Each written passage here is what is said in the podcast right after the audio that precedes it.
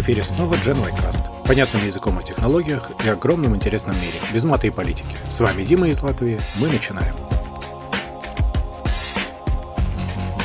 С тех пор, как люди придумали рассказывать друг другу, записывать или зарисовывать свои фантазии, им хотелось в них погрузиться. И не только самим, но и погрузить туда тех кому они это рассказывали. Причем, если это раньше зависело от фантазии, то чем дальше, тем больше хотелось сделать так, чтобы твой собеседник по-настоящему увидел то, о чем ты говоришь. Возможно, даже почувствовал. Это, конечно, достигалось и тысячи лет назад разными веществами, но это не совсем тот путь, который мы хотим. И с развитием техники как раз это стало становиться возможным. В принципе, уже и 180 лет назад, и 70 там можно считать по-разному, но когда люди придумали, как сделать физические устройства, чтобы показать свои фантазии или картинки, тогда можно начинать отсчет от чего-то, что не сильно убьет наше здоровье и сделает что-то красивое. Можно, наверное, считать, что сейчас идет третья волна интереса к этим вещам, и вот сейчас выглядит так, что, наверное, технологии более или менее приближаются к тому, чтобы быть готовыми для того, чтобы это сделать, да и,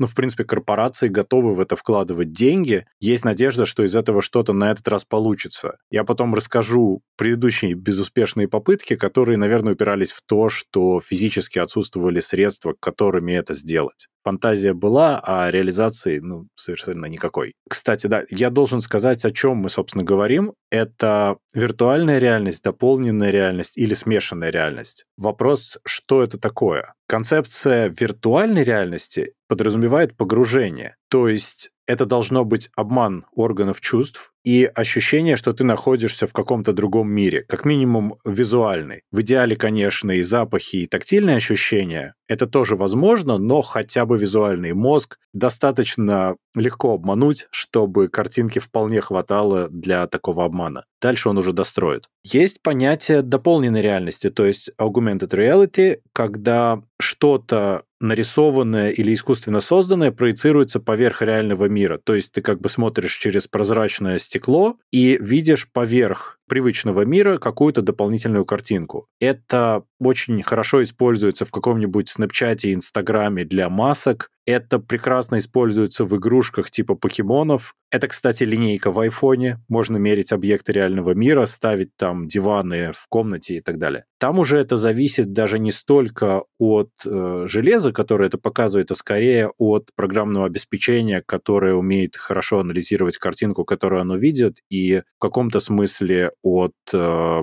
того, насколько оно понимает глубину этой картинки. Да, кстати, Google Maps тоже, у них есть хорошая навигация, где они поверх улицы рисуют тебе стрелочки, куда тебе идти. И третий вариант Mixed Reality — это смесь VR и AR, когда это по сути, дополненная реальность, в которой дорисовываются манипулируемые объекты. Ну вот, например, Microsoft со своим HoloLens это пытается делать. Это очень интересная, амбициозная идея. Насколько она работает, ну, пока мне немножко сложно сказать. В целом она работает, но это очень сложно. Ну да, с чего, собственно, все начиналось? Я говорил про три волны. Началось все с фотографии, как базового способа запечатлеть вообще то, что ты видишь, и передать другим. И почти 200 лет назад Чарльз Уинстон придумал способ показывать как будто бы объемные фотографии. Назвал он это стереоскопом, и принцип был совершенно элементарный. Это были две фотографии, которые располагались под разным углом, по сути, для каждого глаза по одной фотографии, а дальше мозг достраивал уже как будто бы объем. Получалось, что ты видишь якобы трехмерную картинку, кое, конечно, она совершенно не являлась. Ну да, это было, по сути, похоже на 3D-очки,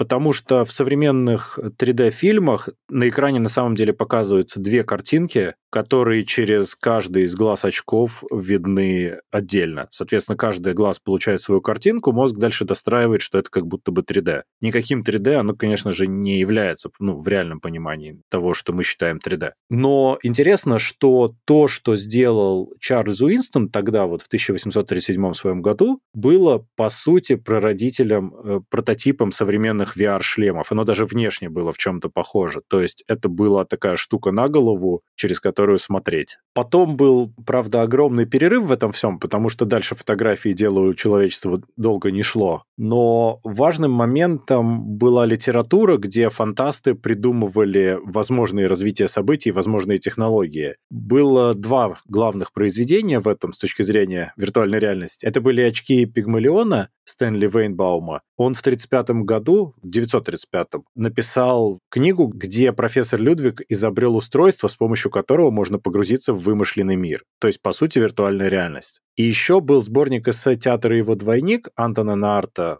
и там впервые был введен термин «виртуальная реальность». Естественно, это были только книги, но через э, лет 20 получилось первое физическое воплощение этих идей в 1957 году. Нортон Хейнлик придумал сенсораму. Это была мечта о том, что фильмы будут сопровождаться полным погружением. Это была такая будка, в которую нужно было частично сесть, засунуть туда голову, и там были стереодинамики, были вентиляторы, генераторы запахов, и стул умел вибрировать, и перед тобой на стереоскопический 3D-дисплей показывалось кино. Это очень сильно напоминает 5D и вот эти вот 6D, 7D и всякие D-кинотеатры, которые стоят в разных курортных местах, да. Только это было намного примитивнее и больше похоже на что-то среднее между телефонной будкой и сельским туалетом внешне. И он даже отснял 6 короткометражек, чтобы там показывать, потому что очевидно, что для их создания нужно было приложить намного больше усилий, чем для создания обычного фильма. К сожалению, во-первых, денег у него на это было немного. Первый образец он сделал на свои, потом он стал искать финансовую поддержку, но ничего не вышло, потому что, во-первых, оно было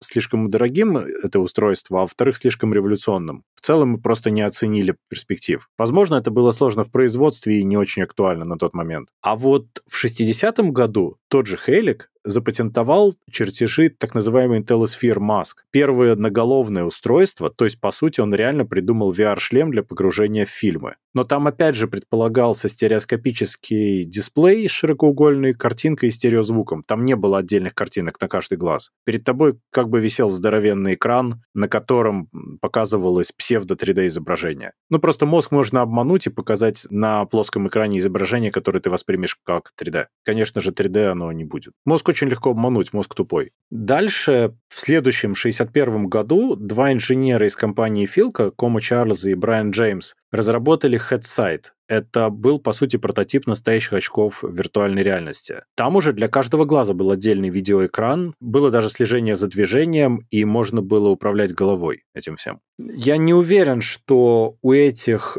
первых образцов были какие-то цели, кроме военных, но э, даже для этих целей это было супер непрактично, но интересно и круто. Это, по сути, были идеи, которые пытались воплотить э, в физическом исполнении. К вопросу об идеях, в 1965 году, то есть еще через пару лет, профессор Гарвардского университета Айвен Сазерленд написал концепцию Ultimate Display, в которой он фактически прописал то, как должны работать VR-устройства. И современные VR-устройства именно так и работают. Там он сказал, что виртуальный мир должен просматриваться через наголовное устройство, HMD, так называемое, и оно будет реалистичным благодаря 3D-звучанию и тактильной обратной связи. Также он сказал, что для поддержания виртуальной речи используется компьютерное оборудование, и что пользователи должны взаимодействовать с виртуальными объектами в реальном мире. Это всего лишь концепция, но по факту она описывает то, к чему идет VR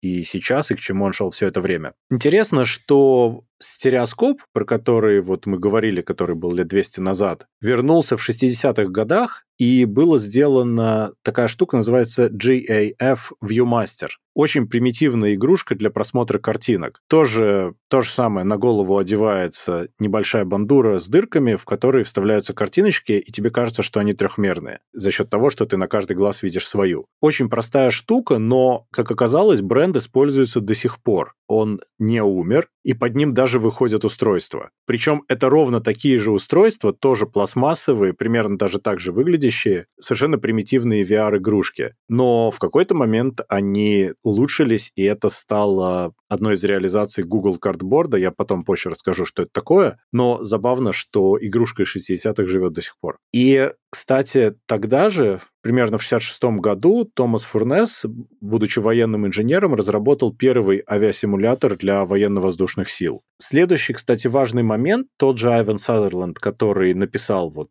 концепцию Ultimate Display со своим ассистентом Бобби Спроулом в 1968 году создал так называемый домоклов меч. Это такое огромное тяжеленное устройство, которое привешивалось к потолку, и оттуда на голову пользователя спускались, по сути, AR-очки. То есть они подключались к компьютеру, и он генерировал примитивные 3D-модельки, которые человек видел. Поскольку очки были при этом прозрачными, то эти 3D-модельки накладывались на реальный мир. Там даже было отслеживание головы для того, чтобы изменять перспективу при рисовании этих картин. Позже уже сделали вторую версию, которая была полегче и отслеживала движение ультразвуковыми датчиками. Практической пользы в целом это не несло, но это было логичным развитием его концепции, и это было следующим шагом развития технологий. По сути, это был один из исследовательских проектов. Вот дальше, кстати, подключились художники. В 1969 году художник Майрон Крюгер ввел понятие «искусственная реальность», и к 75-му он создал целую лабораторию искусственной реальности под названием Videoplace. Это были несколько темных комнат с большими экранами, и позади них стояли видеопроекторы. На этих экранах посетители могли видеть силуэты, имитировавшие их движения. По сути, это были такие интересные игры с физикой, не только с компьютерами. Но при этом Крюгер использовал компьютерную графику, видеокамеры, дисплеи и пытался определять местоположение. Таким образом, люди, находившиеся в разных комнатах, могли взаимодействовать с силуэтами других людей, менять цвет и размер силуэтов и даже присоединять туда какие-то визуальные объекты. Ну да, это похоже на игру, это выглядело намного менее впечатляюще, чем звучит, но для того времени это замечательная штука. Кстати, сейчас, по-моему, во всяких музеях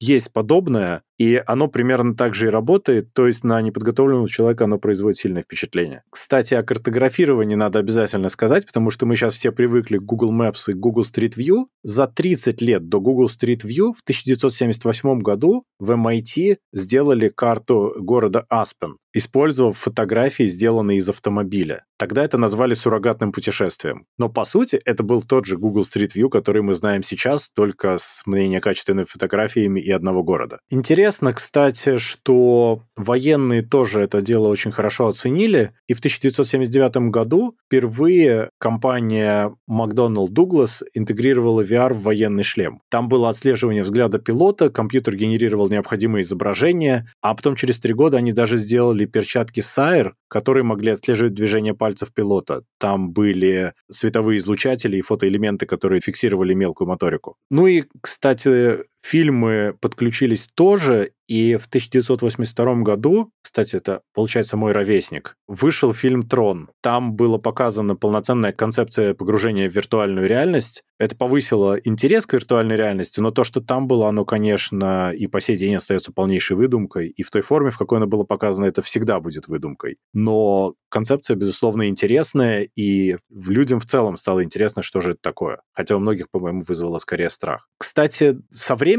когда технологии улучшались, получалось что-то более интересное. Вот, например, в 1984 появилась первая фактически AR-гарнитура, которая не свисала с потолка, а была все-таки хоть сколько-то компактной. Это был iTrap от э, профессора Торонского университета Стива Мана. Эта штука накладывала изображение с текстом поверх реальной картинки, и комплект состоял, как это незабавно звучит, из этих очков и компьютера, который должен был находиться в рюкзаке. Ну, потому что что-то должно было обсчитывать то, что они показывали. А что касается военных, в 1986 году Томас Фернес э, сделал системы Super Cockpit и Visual Coupled Airborne System Simulator, э, то есть VCASS для обучения пилотов ВВС США. Это потом прозвали шлемом Дарта Вейдера, потому что оно довольно сильно походило на, на этот самый шлем. Там была целая тренировочная кабина, сделанная с 3D-картами, инфракрасным и радиолокационными изображениями. Пилот мог все видеть и слышать в реальном времени. И там была система слежения. Датчики шлема позволяли управлять самолетом с помощью жестов, речи и движения глаз. То есть полноценный авиасимулятор в VR. Конечно, по современным меркам он примитивный, но, тем не не менее полноценный. А с 60-х годов Фернес уже работал над визуальными дисплеями и инструментами в кабинах, а к концу 70-х стал делать виртуальные интерфейсы для управления полетами. В космос это тоже стало нужно, и для научных целей в 87 году НАСА создала Virtual Environment Display System, VR-шлем. Немножко раньше, кстати, в 1985-м появилась компания VPL Research, который первый коммерциализировал это дело и начала продавать VR-очки и перчатки для VR. Главой ее, кстати, был Джон Ланье, который популяризировал термин «виртуальная реальность». Они вообще в течение своей жизни создали кучу разнообразного оборудования для VR. Data Glove,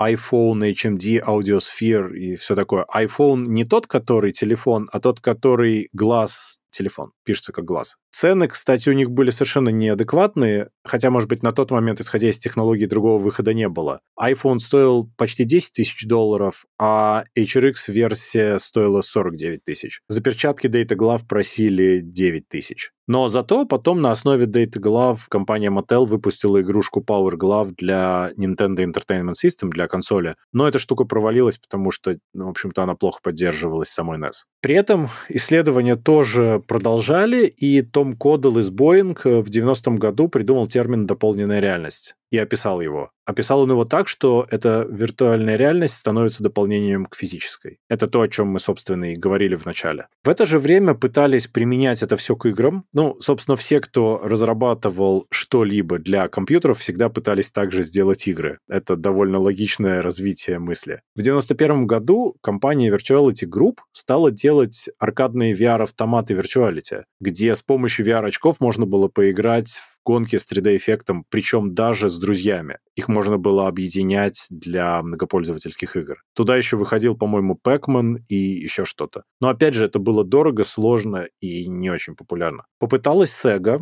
и в 93 году они делали Sega VR аксессуаром для известной консоли Sega Mega Drive. Дизайн был похож на шлем Робокопа, кстати, очень прикольно выглядит. Это был такой козырек с LCD-дисплеем, стереонаушниками, датчиками отслеживания головы. Все было бы хорошо, но Sega так его и не выпустили, опасаясь, что погружение будет слишком реалистичным. Ну, наверное, на тот момент это так и звучало, и так и выглядело. А в 92 году, кстати, вот, собственно, через 10 лет после Трона выходит «Газонокосильщик», очень известный фильм, который также показывал виртуальную реальность. Там, кстати, еще потом было очень много фильмов, какое-то время это было очень популярной темой для экранизации. Но в тот же год Луис Розенберг разработал одну из первых функционирующих AR-систем Virtual Fixtures в исследовательской лаборатории военно-воздушных сил США. Ну, то есть военные на самом деле имели возможность тратить время и деньги так же, как и университеты. Ну, наверное, так всегда и бывает. Игры, кстати, все еще продолжались, и в 95 году в процесс включилась Nintendo и выпустила очень нинтендовский продукт Virtual Boy. Своеобразные такие очки, но их не надо было одевать на голову, их надо было ставить на стол на ножки и потом в них смотреть. Это очень странный агрегат. Я не знаю, кому это пришло в голову, но, может быть, потому что он был тяжелый. Его начали продавать в Японии и Северной Америке за 180 долларов, и он совершенно провалился через год, был признан провалом и снят с производства. При этом это была интересная штука, это была, по сути, первая портативная консоль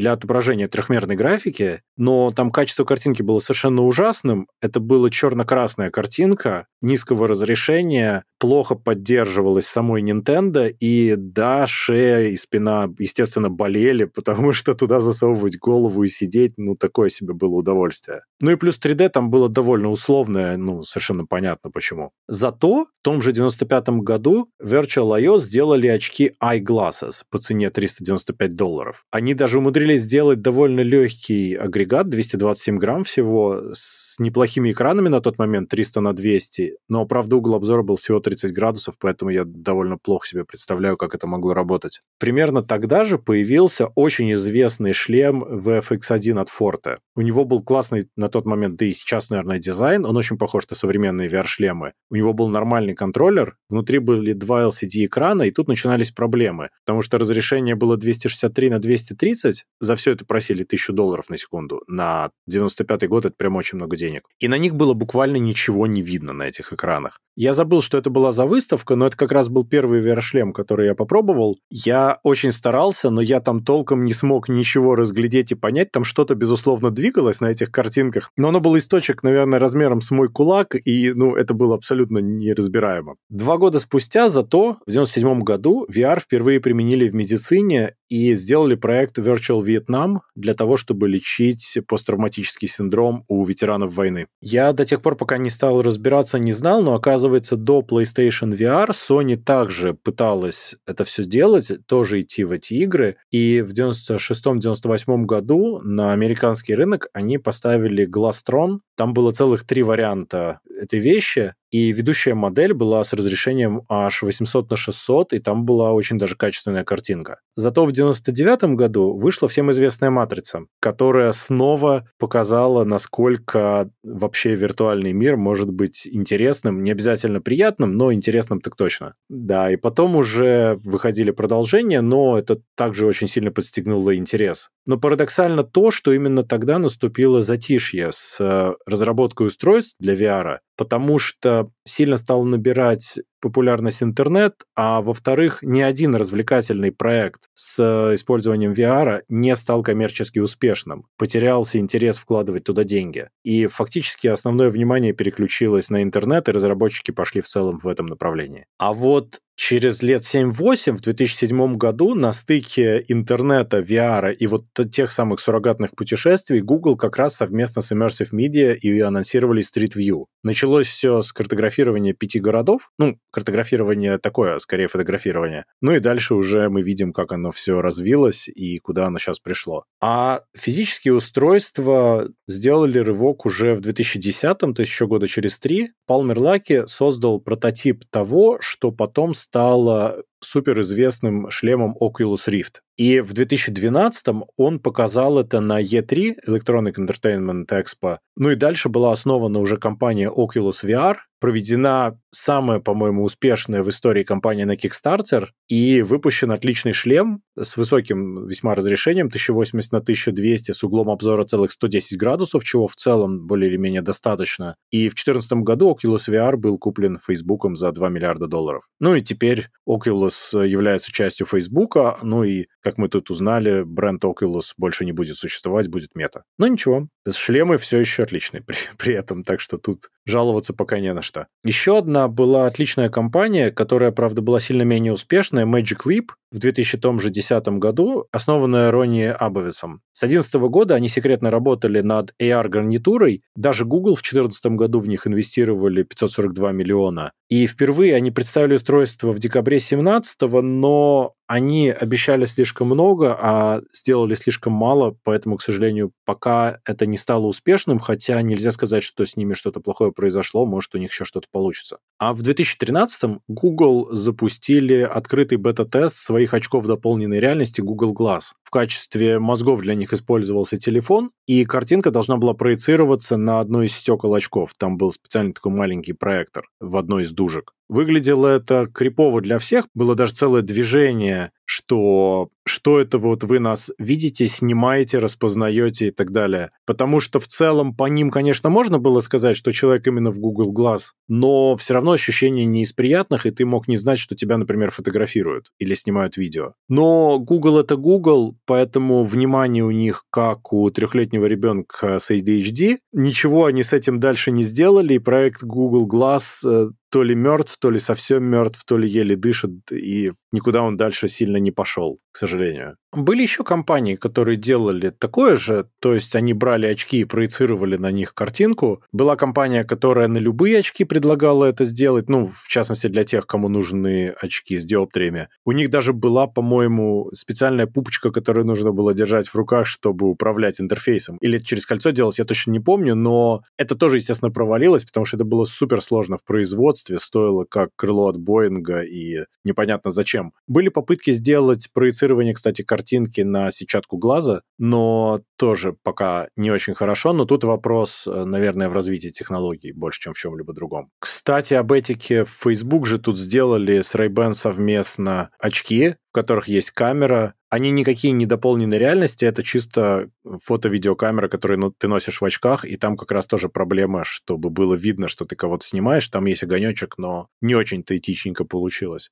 Зато, опять же, компания Valve, которые делали игры, в частности, известный всем Half-Life, в 2013 году они нашли способ показа VR-контента без лагов и задержек, и, будучи внезапно добрыми, поделились технологией с другими компаниями. А вот в 2014 году Sony показали Project für. Который потом эволюционировал в PlayStation VR для PlayStation 4. То есть это VR-шлем, который подключался к консоли. Разрешение у него было 1080 на 960, то есть чуть пониже, чем у Рифта, зато он реально понимал 360 градусов картинку, делал 3D-звук и так далее. В 2016 году он вышел и, по-моему, стал одним из самых потребительски популярных VR-устройств. Да и стоит он что-то там долларов 400, по-моему, или меньше даже. А в 2022 году, вот следующем, мы ждем PSVR 2, который обещает, что будет очень крутой. И подключаться он, естественно, должен к PS5. Ну, посмотрим. PSVR нельзя сказать, что является каким-то конкурентом Oculus или других таких шлемов, потому что это разные платформы. То есть э, PSVR эксклюзивно работает с PlayStation, хотя его и можно подключить к компьютеру при желании, но в целом не очень понятно для чего и через костыли. А с другой стороны, э, есть шлемы, которые специально для компьютеров, но мы сейчас к ним подойдем еще. Ну, шлемы, кстати, совершенно не обязательно должны были стоить очень дорого. В 2015 году Google выпустили картборд. Это, по сути, из картона сделанные очки с парочкой линз. В них нужно было вставлять телефон и смотреть тоже 3D-изображение. Потом они это дело немножко апгрейднули и выпустили Daydream VR. Это чуть более приличные шлемы, тоже вставлять телефон. Но, опять же, Google — это Google, поэтому все было очень быстро заброшено и никуда дальше не пошло.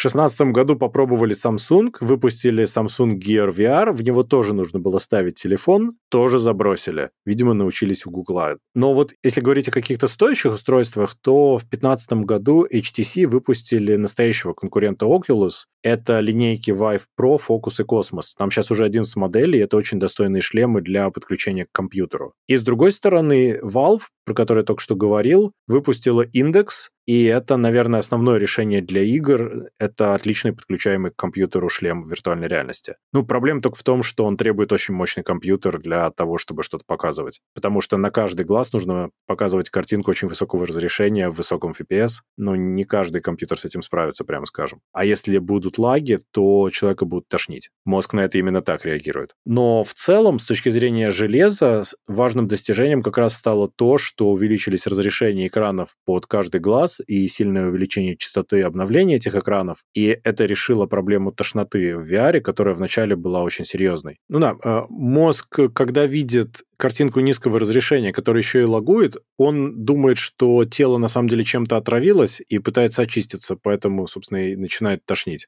Microsoft, кстати, тоже решила поучаствовать, анонсировали Windows Mixed Reality, и в 2015 году вышел HoloLens, а в 2019 HoloLens 2. Они его супер эффектно рекламировали, они рекламировали крутейшую дополненную и Mixed Reality, но цена была 3,5 тысячи долларов или больше, софта толком не было, и никакого интереса у конечных пользователей это не нашло. Но при этом оно осело в корпоративном сегменте, в медицине, архитектуре, в военке, то есть как шлемы дополненной реальности, они работают совершенно замечательно. И до сих пор прекрасно используются. И я думаю, что и будут использоваться. У них есть какие-то амбициозные цели их развивать, но там вопрос уже к коллаборациям с другими компаниями. А вот в 2018-м уже раньше упомянутый Oculus выпустил Oculus Go, а в 2019-м Oculus Quest, а в 2020-м Quest 2. Это были стендалон шлемы, у которых внутри был Android, и туда можно было ставить приложения и запускать их прямо на самом шлеме, не подключая к компьютеру, что было и есть очень круто, особенно если у вас нет компьютера, на котором это все можно запускать. Цена, кстати, тоже очень классная. За Quest 2, за базовую версию просят 300 долларов, что дает прям полноценный хороший VR-шлем. Конечно, можно дороже, если нужно больше сториджа на нем, но это уже не обязательно. И развитие шлемов продолжается и будет продолжаться. Компания Meta, которая бывшая Facebook, и которая владеет Oculus, в 2022 году планирует сделать мощный микс реалити шлем Project Cambria с цветным изображением реального мира, трекингом лица и глаз, и дальше у них в планах еще AR-шлем Назарей, но они про него почти ничего не рассказали. Кстати, еще насчет дополненной реальности. В 2016 году, 2016, компания Niantic выпустили суперпопулярный Pokemon Go, который поднял интерес к AR на новый уровень, и покемонов ловили миллионы людей по всему миру. Это, правда, вызывало иногда серьезные проблемы, в том числе и ловля покемонов в храмах. Но это уже совершенно другая история.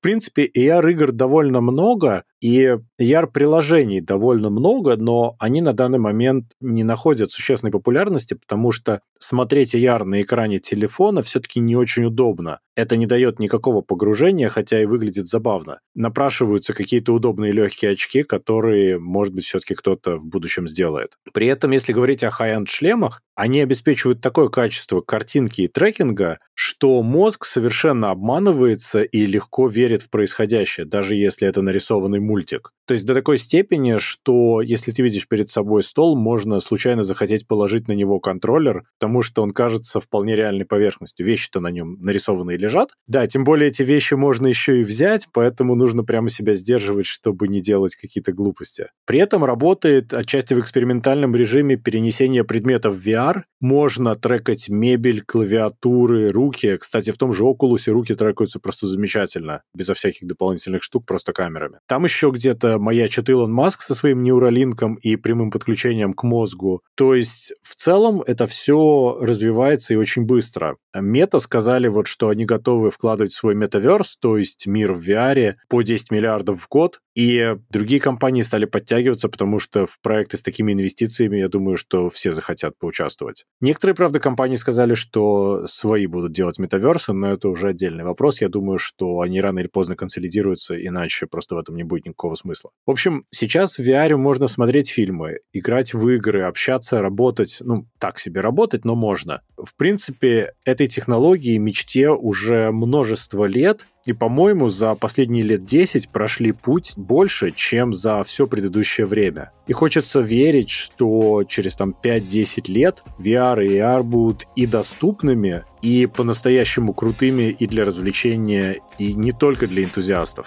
Потому что выглядит, что это вполне, вполне реальная перспектива. По мне, так было бы круто.